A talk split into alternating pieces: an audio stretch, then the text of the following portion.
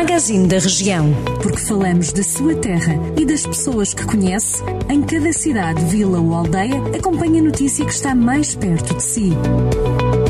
Magazine da Região. Edição de Ricardo Ferreira. Abrimos a edição desta terça-feira do Magazine da Região com a notícia de que a Câmara de Oliveira de Frades submeteu duas candidaturas a redes no âmbito da Iniciativa Nacional de Cidades Circulares do Ministério do Ambiente. As candidaturas destinam-se ao ciclo urbano da água e à área do urbanismo e construção. Em comunicado, a autarquia, liderada por Paulo Ferreira, refere que a candidatura da água integra também os municípios de Guimarães, Águeda, Lagoa, Lolé, Mértola, Oeiras e Ponte Sor em Mangualdo. O Mosteiro de Santa Maria de Maceiradão está a ser intervencionado no âmbito de um plano que visa requalificar monumentos nacionais nos distritos de Viseu e de Coimbra. Para esta obra foi aprovada uma candidatura no valor de 500 mil euros, dos quais 425 mil são comparticipados pelo Fundo Europeu de Desenvolvimento Regional. A empreitada já arrancou em outubro do ano passado e deve estar concluída no final deste ano.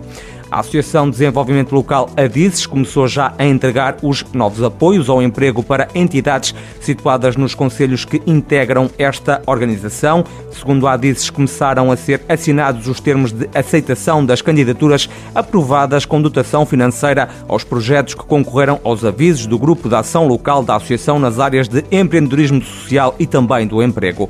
E o PSD já escolheu o candidato do partido à Câmara de Santa Combadão nas autárquicas deste ano, vai ser António António José Correia, ele que é o presidente da Conselhia Social Democrata e até já foi vice-presidente da Câmara no Executivo, liderado por João Lourenço entre os anos de 2005 e 2013. O candidato diz que regressa à luta autárquica para apresentar um projeto alternativo para o território que promova o desenvolvimento e crie um melhor ambiente à volta do Conselho, propício para atrair investimento e com vista a trabalhar para as pessoas e fixá-las no território. O PSD deve avançar coligado com o CDS em Santa Combadão. Estas e outras notícias da região já sabe em jornaldocentro.pt.